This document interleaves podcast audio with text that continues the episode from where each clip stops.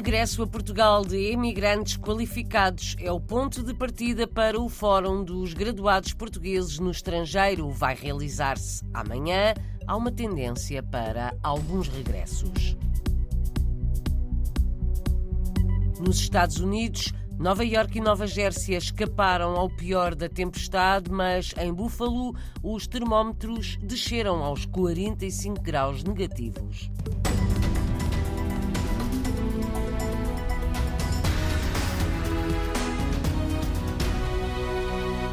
Regresso a Portugal de alguns cérebros nacionais vai ser o ponto de partida para o Fórum dos Graduados Portugueses no Estrangeiro, que vai realizar-se amanhã online. Em cima da mesa, as razões para voltar a casa ou para continuar no país de acolhimento. Viviana Silva, da Associação dos Graduados Portugueses na Alemanha, conta que há uma tendência para alguns portugueses qualificados regressarem ao país natal. Daí o debate e a partilha de experiências. Vamos falar de regressar a Portugal. É uma temática ao programa Regressar a Portugal e, de facto, há uma tendência, temos vindo alguns dos membros e dos seguidores do Fórum GRAP, eh, tanto dos graduados portugueses do estrangeiro, que regressaram a Portugal e queríamos então fazer a partilha das experiências, como é que foi esse regresso, quais são as motivações, as dificuldades, as oportunidades, e isso é de quem regressou,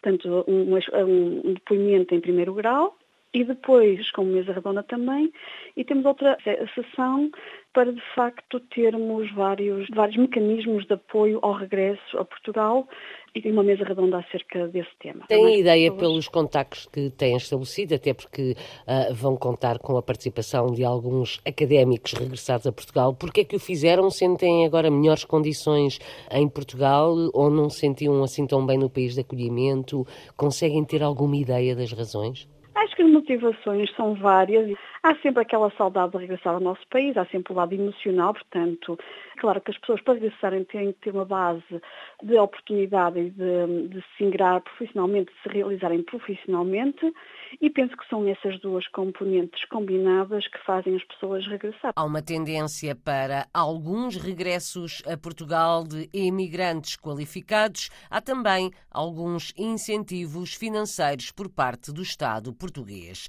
Questões que vão estar em debate no Fórum do GRAP graduados portugueses no estrangeiro. Realiza-se amanhã, online, a partir das duas da tarde, hora portuguesa. É a décima edição. Viviana Silva vai participar no fórum, é da Associação dos Graduados Portugueses na Alemanha. Natural de Viana do Castelo, trabalha numa multinacional na Alemanha, na área química, para a indústria alimentar.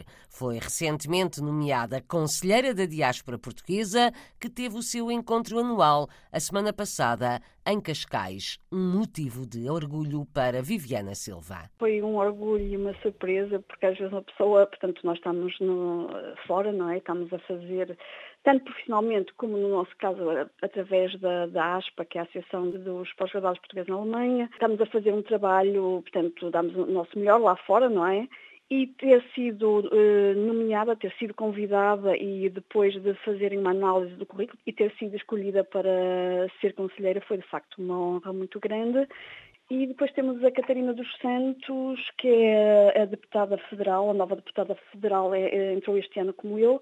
Ela é mais nova e a deputada federal é na Alemanha. Como é que foi uh, esta experiência, esta primeira reunião? Foi muito produtiva. Há vários projetos já em curso, uma nova página, uma plataforma de comunicação dos conselheiros para podermos trabalhar juntos à distância. E depois, para além disso, encontrei também pessoas, algumas que já conheciam, uma antiga amiga Daniela Braga, a Silva Curado, que também é da PAPS, da, da Associação dos Graduados na, nos Estados Unidos, nos os pós-graduados Exatamente, também foi nomeada este ano. Viviana Silva e Silvia Curado, duas graduadas portuguesas no estrangeiro, nomeadas a semana passada conselheiras da diáspora portuguesa. A organização quer aproximar Portugal da sua diáspora. Nos Estados Unidos, Buffalo mais do que gelou. A cidade registrou a temperatura mais baixa de sempre desde que há registro. Os termómetros desceram até aos 45 graus negativos. Várias pessoas morreram em consequência do frio, da falta de aquecimento, porque não há energia.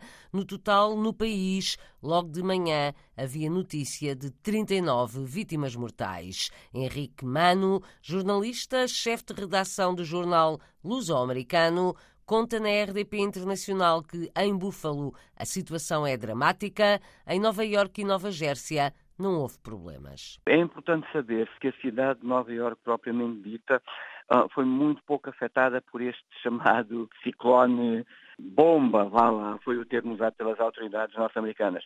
A região mais afetada do estado de Nova Iorque foi a cidade de Buffalo, a norte, perto do Canadá, onde, uh, onde um, a situação descrita pela, pela governadora do estado foi como a mais dramática de sempre em termos meteorológicos, registando-se temperaturas muito, muito, muito elevadas. Acho que é mesmo considerado o Natal mais frio registado naquela região nos Estados Unidos. Ah, agora, os últimos números de hoje, as regiões afetadas, indicam 39 mortes. Onde é que foi pior? Onde é que houve mais vítimas e em? Foi mesmo na cidade de, de Buffalo onde, onde morreram várias pessoas devido ao frio e à neve, registaram-se menos 45 graus centígrados, quer dizer, é assim uma coisa mesmo muito, muito, muito, tal como a governadora de Nova Iorque sublinhou, é mesmo a temperatura mais baixa alguma vez registada no norte do estado de Nova Iorque. Aí morreram, morreram, morreram várias pessoas, foram desastres, foram pessoas,